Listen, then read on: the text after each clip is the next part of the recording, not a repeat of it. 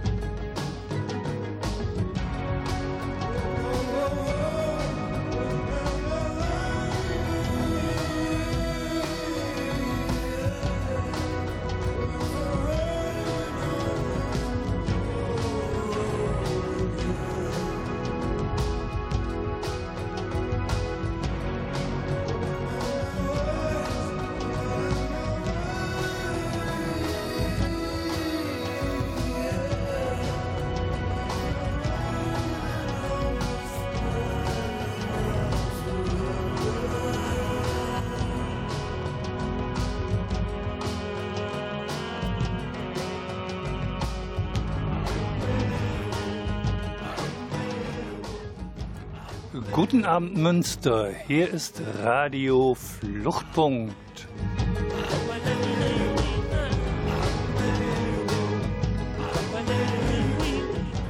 Das Magazin der GGUA Flüchtlingshilfe. Liebe Hörerinnen und Hörer, freuen Sie sich auf spannende Gästinnen von Refugio. Vorab muss ich aber erst noch meinen Dank loswerden an das Medienforum für das Bereitstellen der Produktionsbedingungen und für den Mann hinter der Glasscheibe, der uns durch die Sendung betreut, an den Klaus Blödo.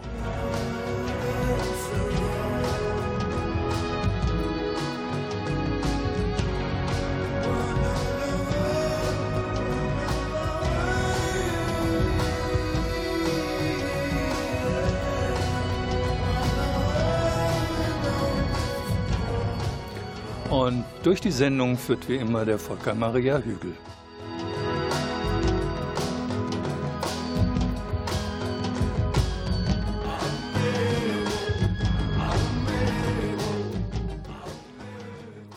Ich freue mich, dass ihr da seid.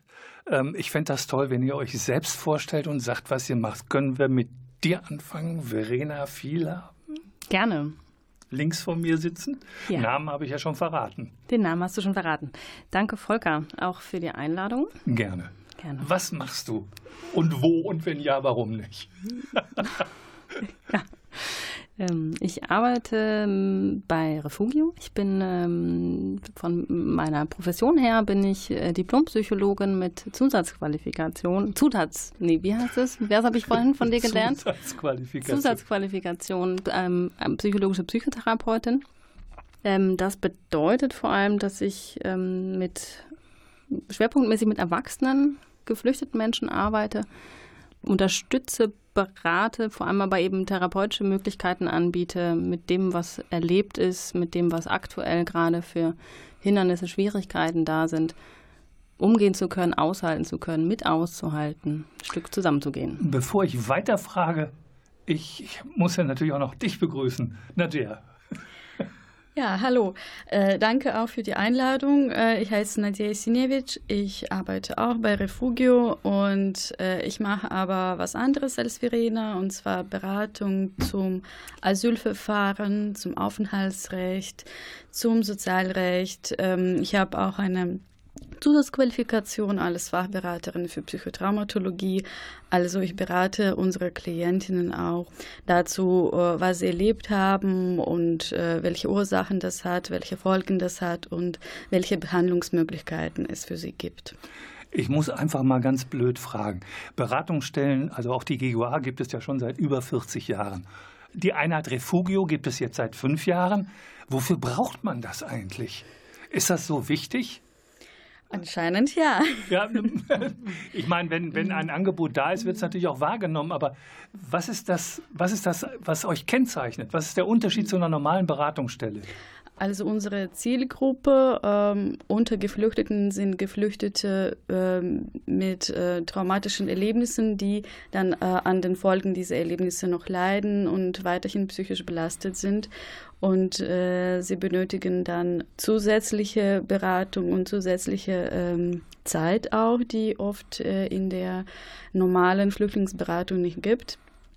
Auch äh, was äh, Trauma angeht, was Behandlungsmöglichkeiten angeht, äh, verschiedene ähm, anderen Betreuungs- und Begleitungsmöglichkeiten und dann unter dem gleichen Dach auch ähm, diese Behandlung, die ähm, da bei uns stattfindet. Das klingt jetzt für mich erstmal ziemlich technisch. Ähm, ich muss immer dran denken, äh, wann war das? 2005 hat das Bundesamt ja mal untersuchen lassen von der Uni Konstanz, äh, wie hoch wohl der Anteil derjenigen äh, Flüchtlinge ist, die mit psychischen Belastungen hierher kommen. Und in der Untersuchung hat sich ergeben, mehr als 40 Prozent. Dann haben sie die Untersuchung ganz schnell in der Schublade verschwinden lassen, weil wir immer gesagt haben, den Leuten geht es nicht gut. Wir haben auch immer behauptet, Krieg traumatisiert ein ganzes Volk. Kann das sein, dass diese so platten Aussagen von mir das widerspiegeln, dass das also so ein Grundproblem im Fluchtbereich ist, dass ganz viele traumatische Erlebnisse zu verarbeiten haben? Ja, ich kann ähm, das bestätigen, würde sagen, dass es eine sehr vulnerable, also sehr verletzliche Gruppe ist, mit ähm, die erheblichen Risikofaktoren ausgesetzt ist, zum aktuellen Zeitpunkt, also auch zum Zeitpunkt, zu dem sie sich in Deutschland befinden, ähm, an einer psychischen Störung zu erkranken oder eben auch ähm, eine schon bestehende psychische Erkrankung, dass diese sich chronifiziert, also eben nicht Ne, wir Menschen sind ja ähm, anpassungsfähig, ne? wir verpacken ganz schön viel, aber ähm, eben unter bestimmten Umständen und Umgebungen. Und das ist leider häufig nicht der Fall, dass Menschen genesen, also sich heilen können, ne? dass Selbstheilungskräfte wirken können. So frei nach dem Motto, einmal bei Refugio gewesen, alles wieder Roger, ist nicht möglich ist nicht möglich, weil wir oftmals mit Menschen arbeiten, ähm, die eben aufgrund der zum Beispiel unsicheren Aufenthaltes oder aufgrund von Wohnbedingungen, aufgrund von mangelnder Perspektive eben auch auf Arbeitsmöglichkeiten in Krisen stecken. Das sind jetzt einige Faktoren. Ich könnte mehrere aufzählen. Also, ne, ja, aber bevor wir unsere Zuhörerinnen und Zuhörer ja, überfordern, danke. machen wir jetzt eine kleine Zäsur, spielen okay. etwas Musik und ich frage anschließend nochmal nach. Okay? Gut.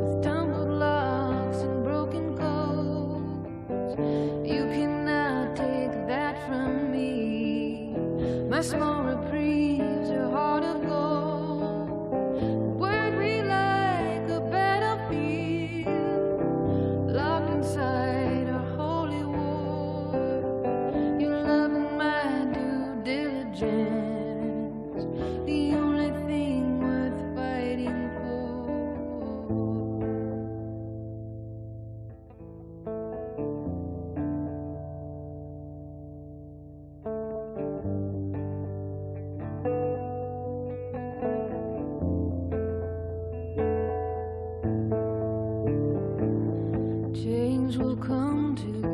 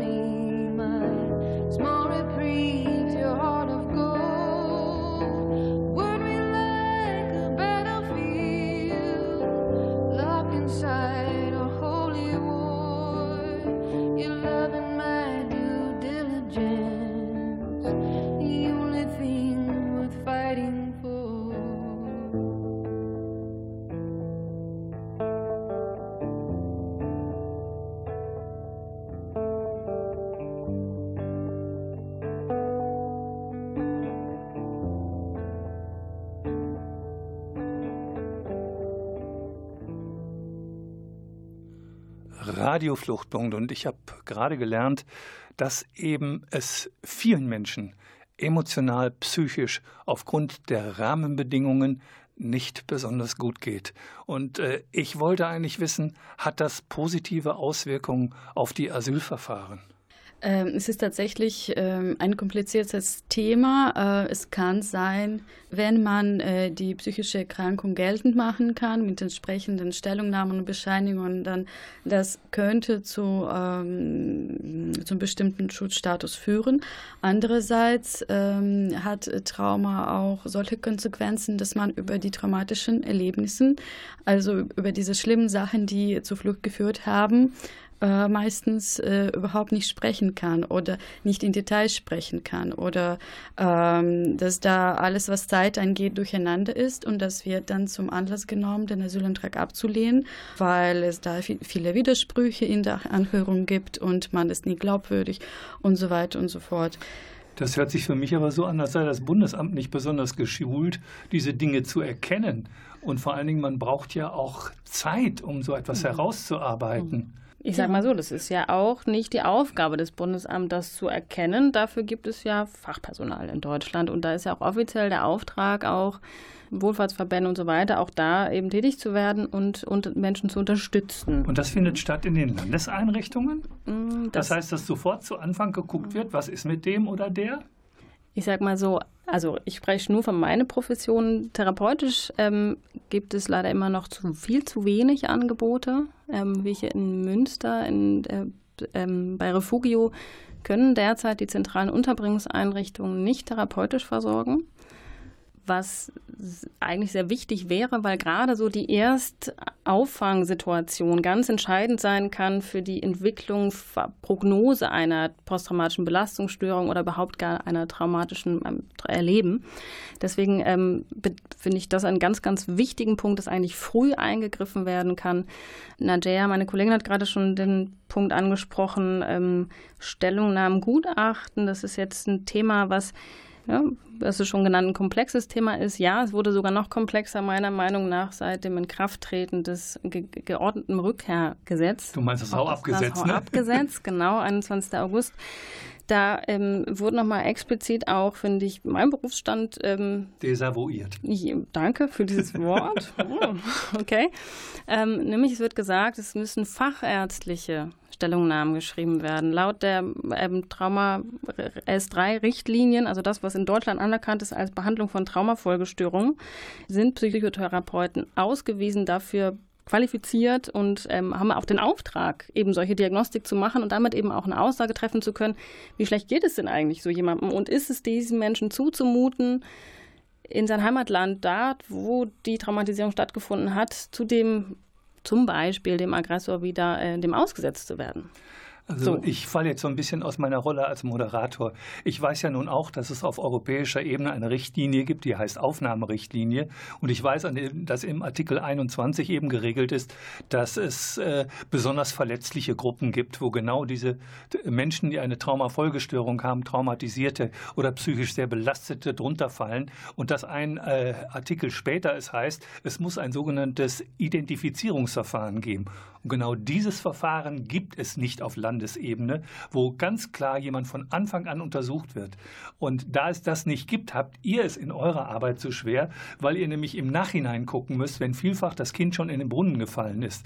Mhm. Ähm, ich, hab, ich bin ja nun selber seit vielen, vielen Jahren in der Flüchtlingsarbeit und habe immer wieder erlebt, dass äh, gerade Menschen gesagt wird, komm, das ist also angepasstes Verhalten und die tun nur so und die kommen alle mit ihrem Trauma und so, das ist nur dann, weil sie nicht abgeschoben werden wollen. Eure Erfahrung ist ja eine ganz andere. Eure Erfahrung ist ja, dass es den Menschen richtig schlecht geht. Und äh, meine Frage ist, ihr macht doch Öffentlichkeitsarbeit. Das heißt, ihr tut ja was dagegen. Äh, ihr macht einen Fachtag, richtig?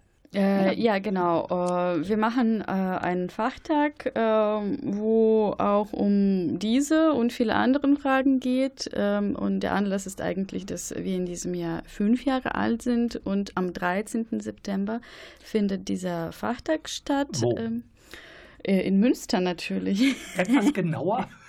in der äh, katholischen Studierendengemeinde in der äh, Frauenstraße. Allerdings ähm, können wir keine Anmeldungen mehr annehmen, aber wollen trotzdem darüber kurz erzählen. Für diejenigen, die äh, sich nicht angemeldet haben, damit sie ähm, jetzt da sehr bedauern, weil äh, das Programm so voll und interessant ist. Das Essen ist ganz lecker, aber es ist leider schon alle.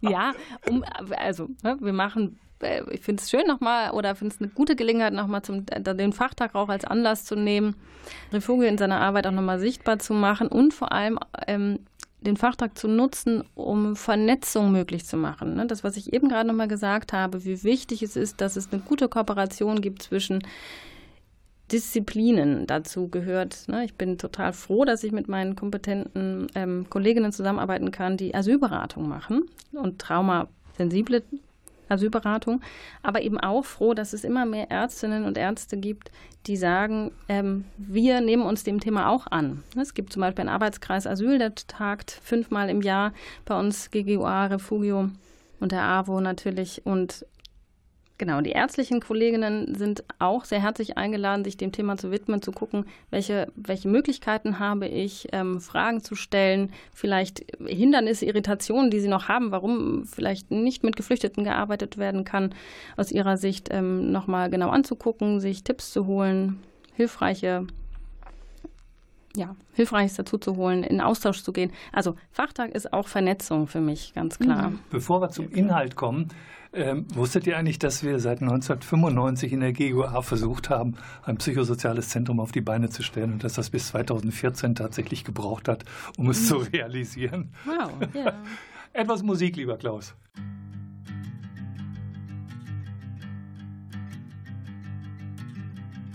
Глухий стрел и не чисті муж, нечий сын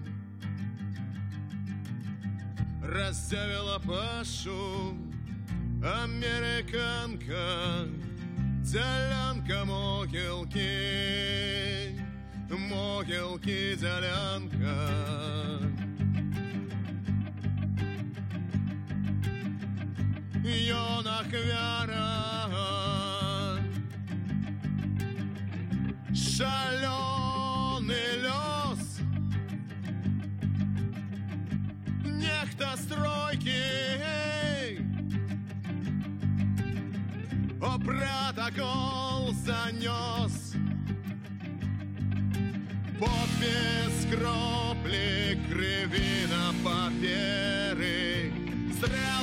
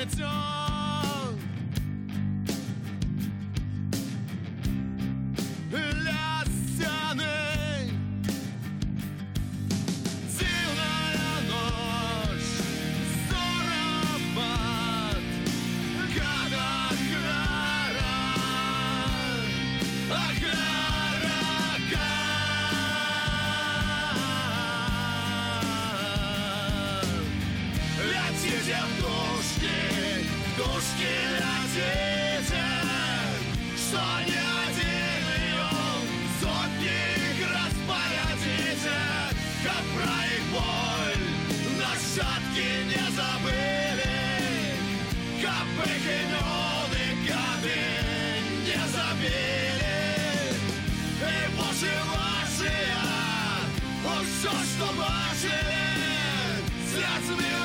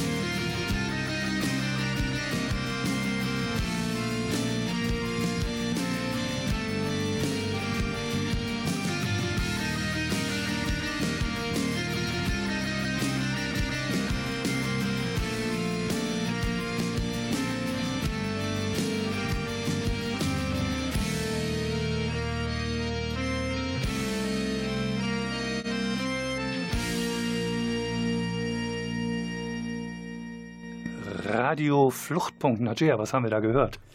Ähm, das war die Band aus Belarus, die Türkei und Stopp. Der Klaus macht einfach weiter, das macht aber nichts. Das werden wir als nächstes hören. Ich weiß noch nicht, wie es heißt. Nadja, was war denn das erste Stück? Okay, das erste war von der Band Zituki aus Belarus und das Lied heißt 1937. Das war der Ei. Höhepunkt von Massenrepression in der ähm, Sowjetunion. Und äh, da ging es äh, um die Menschen, die äh, wegen ihrer Überzeugungen, ihrer Aktivitäten, aber auch einfach so um, umgebracht worden sind, äh, massenweise. Und dass äh, da im Prinzip das Land äh, nur aus Opfern und Tätern äh, buchstäblich Dafür war das Lied aber sehr harmonisch, fand ich. Das finde ich jetzt, also das hatte ich nicht mit so, so einem schlimmen Inhalt, hatte ich jetzt echt nicht gerechnet. Mhm. Aber ich wollte das Lied mitnehmen, weil äh, es nicht so, dass ähm, solche Massaker vorbei sind und es äh, finden ähm, genauso schlimme Sachen weiterhin statt und die führen dazu, dass äh, Menschen auch äh, in vielen Ländern fliehen müssen und auch nach Deutschland fliehen. Ja, Schön, dass du das gesagt hast. Ähm, jetzt muss ich leider ganz profan wieder zurück zum Fachtag kommen. äh, vielleicht sagst du mal, was dort geboten wird.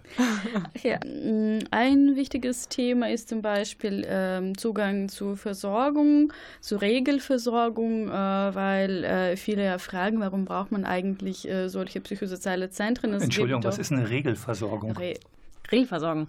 Schönes Wort. Ähm, ja, finde ich meint auch, all das, was so Otto von Normalverbraucherinnen, Verbraucher so in Anspruch nimmt, wenn es ihr nicht gut geht. Also dazu gehört ähm, der Hausarzt, Krankenhaus, Krankenhaus, stationäre Behandlung, ambulante Behandlung, also ne, oder Arbeitslosenberatung oder Sozialhilfeberatung, Schuldnerberatung gehört Nee, das meint also ne, kommt noch an, welche Regelversorgung. Wir reden aber gerade von der. Gesundheit, so, psychosozialen okay. Regelversorgung, Psychotherapeutinnen, Danke für die Aufklärung. Ähm, genau. Und tatsächlich äh, wird oft gefragt, warum braucht man dann spezielle Einrichtungen für Geflüchtete uh, mit Traumafolgestörung, wenn es dann äh, niedergelassene Psychotherapeuten gibt, wenn es Krankenhäuser, Ambulanzen und so weiter gibt. Aber ähm, es stellt sich dann oft heraus, dass äh, die Betroffenen da überhaupt nicht ankommen oder nur ganz wenige ankommen, äh, die vielleicht besseren Status haben oder, sehr gut Deutsch können. Ähm, aber für viele andere ist das ein großes Problem aus verschiedenen Gründen. Äh, Sprachkenntnisse, äh, zu wenige Kenntnisse über das äh, Gesundheitssystem oder Einschränkungen nach dem Asylbewerberleistungsgesetz oder oft auch ähm, Problem mit äh, Sprachmittlung. Äh, sie benötigen für solche Behandlungen einen Sprachmittler, Sprachmittlerin, die ähm, gut qualifiziert sein soll und dafür selbstverständlich dann auch Geld bekommen soll, aber das Geld wird äh, der Leistungsträger oft nicht zahlen und das ist ähm, das der, Problem. Also das Sozialamt. Das Sozialamt ähm, oder Jobcenter. Okay. Und äh, das ist das Problem, ähm, was wir in äh, unserer Arbeit oft haben und versuchen dann äh, die Leute mit der Antragstellung zu unterstützen, oft äh, dann beraten äh, zu Widersprüchen und so weiter. Und äh, es ist tatsächlich so, dass viele, die ähm, Psychotherapie brauchen, die jahrelang nicht bekommen können und äh, weiterhin sehr schwer krank sind, äh, deswegen auch kein Deutsch lernen können, um dann äh, Dolmetscher nicht mehr zu brauchen. Und dann bleiben diese Menschen ohne richtige Behandlung und zwar äh, für viele Jahre leider. Also ich stelle mir das unglaublich schwierig vor, wenn ich äh, seelische Nöte habe, das meiner Therapeutin über einen Dolmetscher oder eine Dolmetscherin zu erzählen. Also das finde ich, da muss ja auch viel Vertrauen sein. Also man, wie kann man sich da öffnen? Ich stelle mir das unglaublich schwer vor. Habt ihr die Dolmetscherinnen und Dolmetscher, habt ihr die ausgebildet, damit die da besonders sensibel mit umgehen?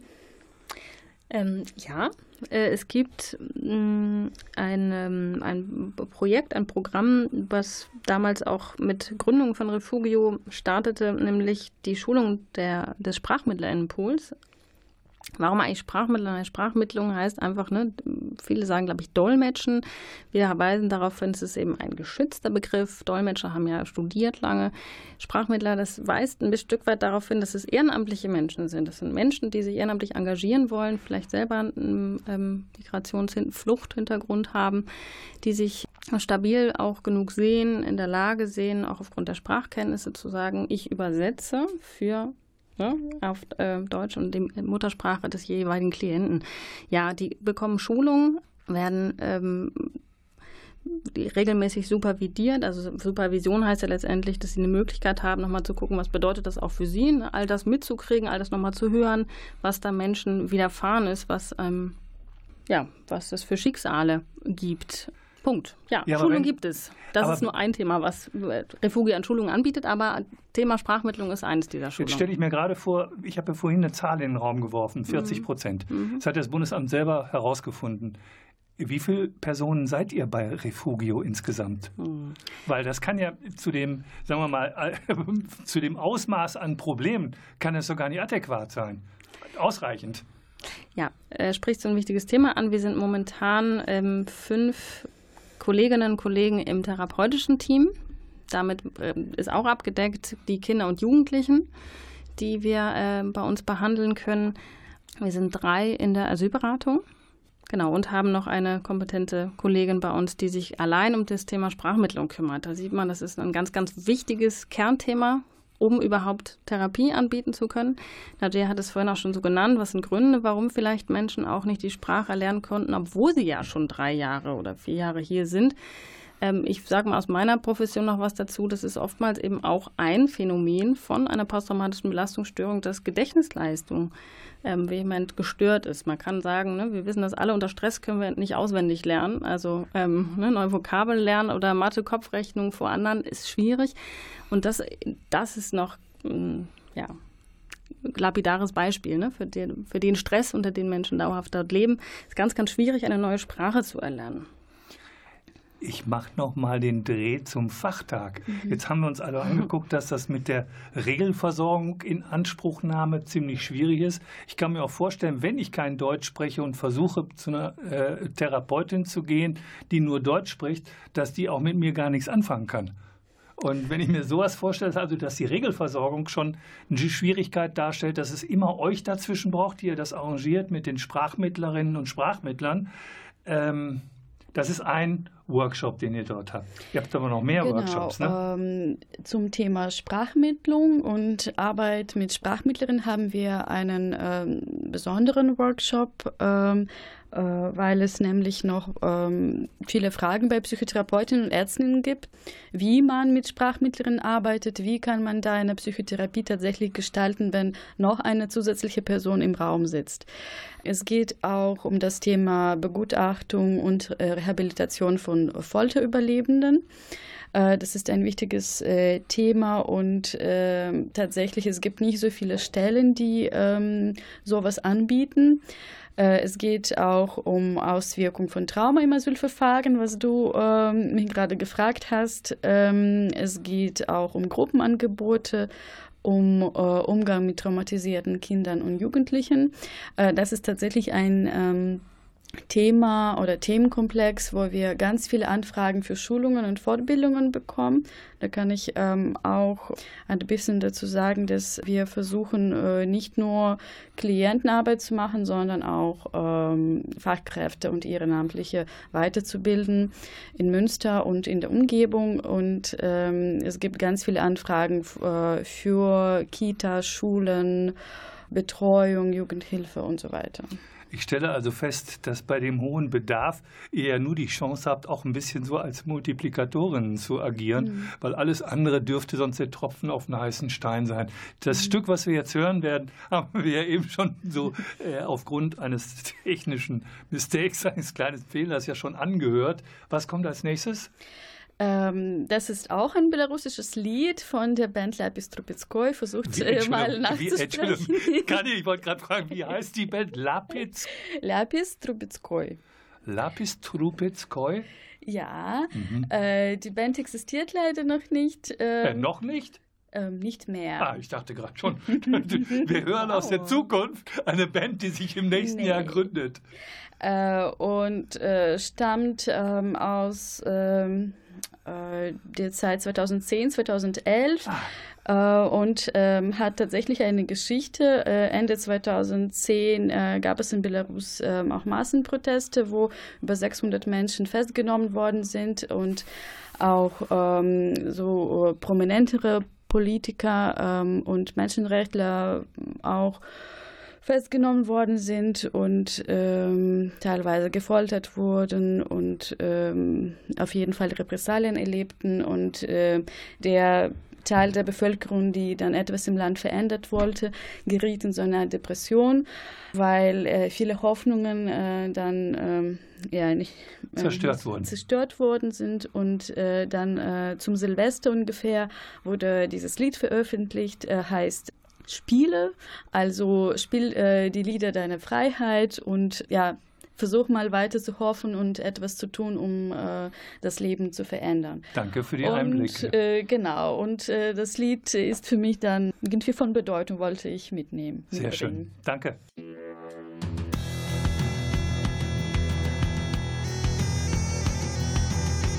Неделя раки, день мая броду, шерые быки, танчуть карагоди, ланцюги вночі, Одлівають златом, ворон там кричить, з волком родним братом, полихає там, вогнища до неба, п'ють яни вино, заядають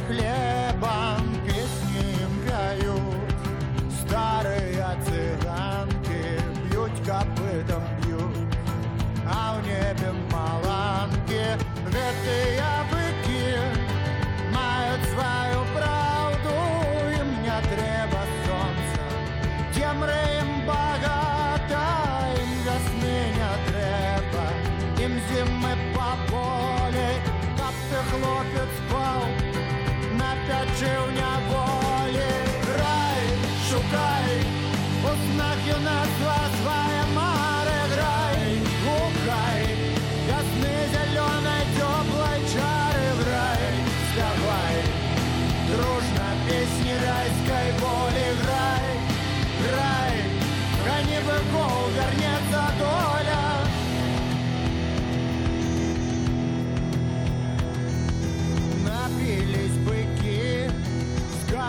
по топчут рушники, копытами углені скачуть по дворах, отчиняют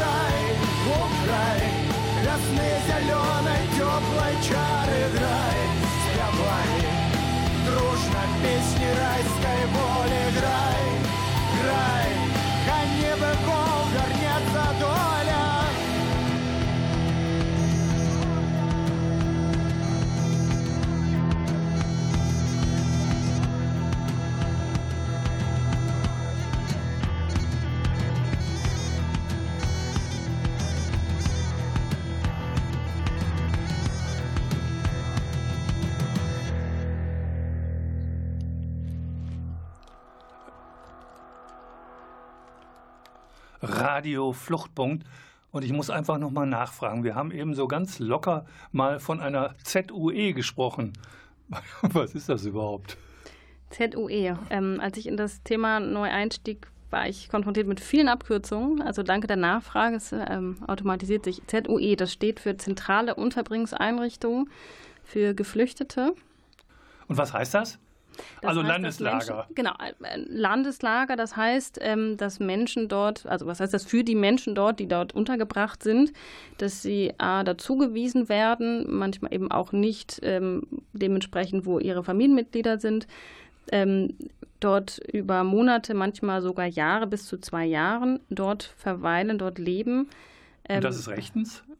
Das ist im Rechtsstaat Deutschland so findet es statt. Es klingt wie die Vollhorst-Ankerzentren. Hm. Ähm, ich, ich, ich versuche bei meiner Profession zu bleiben, die sich ja anguckt, was Lebensrealitäten auf die Psyche, was sie für Auswirkungen haben. Ich ähm, darf ja schimpfen. Du darfst schimpfen, ich finde das auch wichtig. Ich versuche eine Rollenverteilung zu behalten. Also, das bedeutet, dass Menschen ähm, zum, äh, ich, ich meine, es gibt einen Schlüssel von sieben Quadratmetern pro Mensch bei ähm, Zimmergrößen, dass Menschen mit vielen Familienmitgliedern in wen, auf wenig Raum leben, mehr vielfach nicht die Möglichkeit haben, ihre Zimmer abzuschließen. Ähm, also Thema Privatsphäre, Intimsphäre ist ähm, also Privates, das Recht auf Privates ist auf jeden Fall eingeschränkt. Das bedeutet immer wieder, oder das erlebe ich in meinen Gesprächen als ganz zentral, ähm, nicht die Möglichkeit haben, eben an Integration oder eben auch Bildungsmöglichkeiten. Dazu muss ich sagen, das sind ja Wunschvorstellungen, weil die habe ich ja gar nicht in Behandlung. Also, ne, ich, ich habe ja schon Menschen, die es geschafft haben, von da wegzukommen. Und dann Münster zugewiesen worden sind. Und dann Münster sind. zugewiesen worden sind. Also mhm. das heißt, Zentrale Unterbringungseinheit bedeutet eben auch, ähm, das Mitbekommen, wenn andere Menschen abgeschoben werden, der Angst ausgesetzt zu sein, es könnte eben auch mich treffen. Da werden natürlich auch bei, gerade bei Traumatisierten nochmal vielleicht für andere irrationale Ängste wach, aber das ist ein typisches Merkmal eben auch das Katastrophendenken, was mit zu der psychischen Erkrankung auch dazugehört. Ne? Diese ständige Ab in der Hab-Acht-Stellung, sagt man so schön, das kennen wir irgendwie alle, eine Hab-Acht-Stellung sein, ähm, nur das eben ständig dass etwas Schlimmes passieren kann, etwas Lebensbedrohliches. Nicht nur etwas Schlimmes, sondern etwas, was das Leben, mein eigenes Leben oder eben das Leben meiner Angehörigen betrifft. Wir haben ja eine solche Landeseinrichtung in Münster, wo die Stadt Münster ja im Prinzip nicht viel zu sagen hat.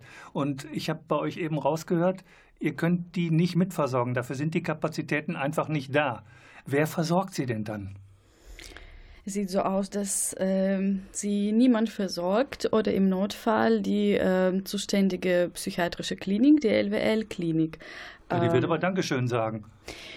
Ja, sie freuen sich bestimmt, aber das ist tatsächlich, ähm, was äh, im Gesetz so steht. Ähm, medizinische, psychotherapeutische Versorgung in Akutfällen. Und da wartet man, bis es akut wird. Äh, sonst äh, wird es nicht versorgt ähm, ähm aufgrund von Asyl-BLG.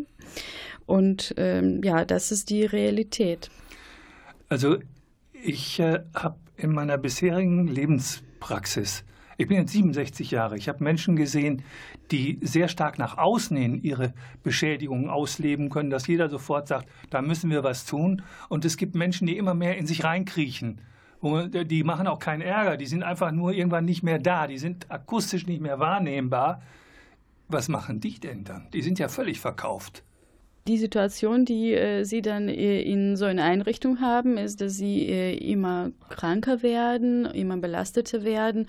Und dann, wenn sie irgendwann äh, in einer Kommune ankommen, sind sie ähm, sehr schwerwiegend krank, nicht arbeitsfähig, brauchen vielleicht noch äh, viele Jahre äh, in Behandlung zu sein, um dann äh, wieder sich in diese Gesellschaft einleben zu können. Eigentlich, es geht äh, einerseits um Menschenrechte und Gesundheit, andererseits geht es äh, um Integration und wie ist äh, sie für äh, kranke Menschen möglich, die dann vielleicht durch dieses System äh, krank geworden sind oder kranker geworden sind. Ich ergänze das nochmal aus ähm, mit dieser Perspektive, die vielleicht jetzt ein bisschen irritieren mag, aber auch die ökonomische Perspektive. Ich bin als Psychotherapeutin auch immer gehalten zu gucken, dass das Ganze auch ähm, ne, möglichst, also eine Erkrankung möglichst schnell geheilt wird, damit sie auch nicht so teuer ist, ne? sage ich jetzt mal, ganz fies.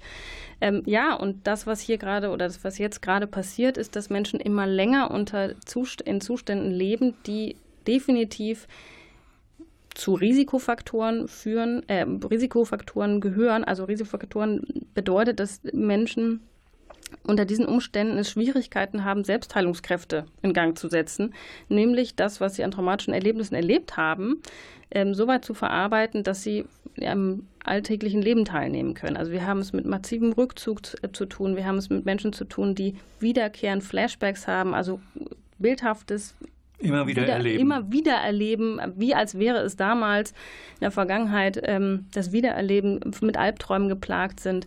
Ähm, ne, das ist schon angesprochen, manche leben es nach außen, also eher aggressiven Impulsdurchbrüchen haben oder eben eher nach innen, also suizidalen Krisen, ähm, die alle auf einem Haufen, sage ich jetzt mal, zusammenleben, was die Heilungschancen für jemanden extrem herabsenkt nochmal. Und da habe ich, ich habe das Thema der Chronifizierung angesprochen. Chronifizierung bedeutet, es geht nicht mehr weg. Ja, das meine ich mit ökonomisch. Also alles, was chronifiziert ist, wird auch viel, viel schwieriger, dass Menschen gesund werden können. Ja? Jetzt muss ich euch beide fragen, äh, wie haltet ihr das aus? Was tut ihr, damit es euch nicht krank macht, wenn ihr das dauernd erfahrt?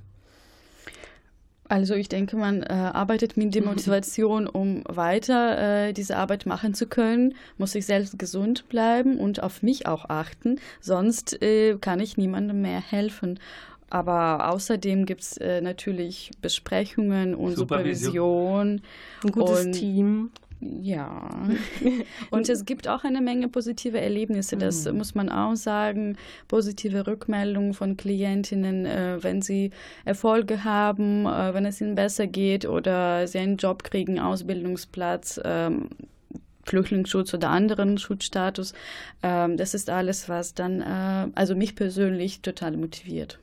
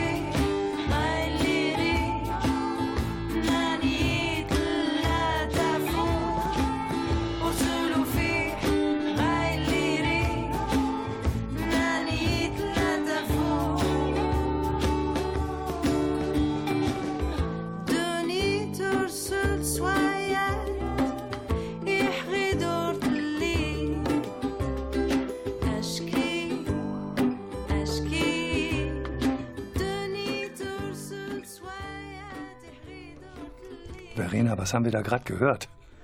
Wir haben das Lied All Soul, ich kann es bestimmt nicht gut aussprechen, das ist nämlich Tachelit von Hindi Sarah gehört. ist mir völlig unbekannt, aber ich habe zu wenig Musikpausen gemacht, weil wir zu viel geredet haben. Und ich vermute mal, dass der Klaus jetzt sofort, ja, ist er schon, der Abspann. Ähm, ihr könnt also nur noch mal kurz sagen, wann ist der Fachtag?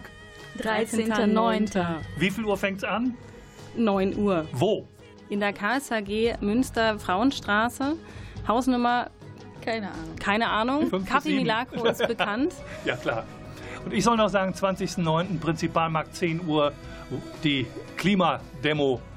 Und äh, Radio Fluchtpunkt ist so gut wie am Ende. Ich darf mich noch bedanken bei Klaus Blödo und bei dem Medienforum fürs Bereitstellen der äh, Produktionsbedingungen und ganz besonders bei meinen Gästinnen, bei Nadja Sinovic und bei Verena Vielham. Vielen Dank, dass ihr da wart. Ihr habt die Sendung sehr bereichert. Ich freue mich über Reaktionen auf NRW Vision. Bedanke mich fürs Zuhören. Tschüss. Danke, euer VMH, gleich Volker Maria Hügel. Danke.